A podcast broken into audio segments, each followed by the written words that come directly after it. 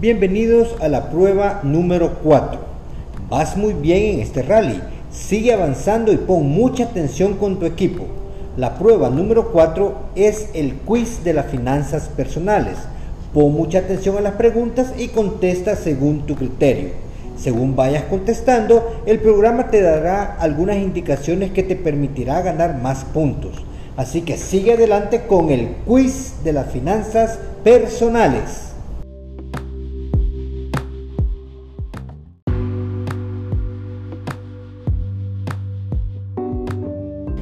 Estas son las indicaciones del quiz de las finanzas personales. Primero, debes acceder al quiz de las finanzas personales por medio del link indicado. Una vez en la plataforma Quizzes, debes contestar las preguntas una por una según las indicaciones. Es posible que de acuerdo a tu rendimiento, el programa te beneficie con algunos puntos extra o algún nivel de inmunidad para repetir alguna pregunta que hayas contestado mal anteriormente.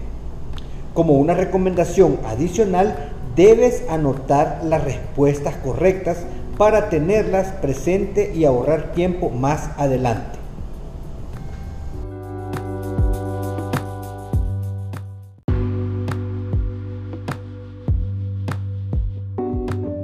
Hemos avanzado mucho en este rally. Vamos a la mitad. Cuando hayas terminado este quiz, debes regresar a Google Form y contestar correctamente lo que ahí se te indique. Esto es muy fácil para ti. Vamos, sí que se puede.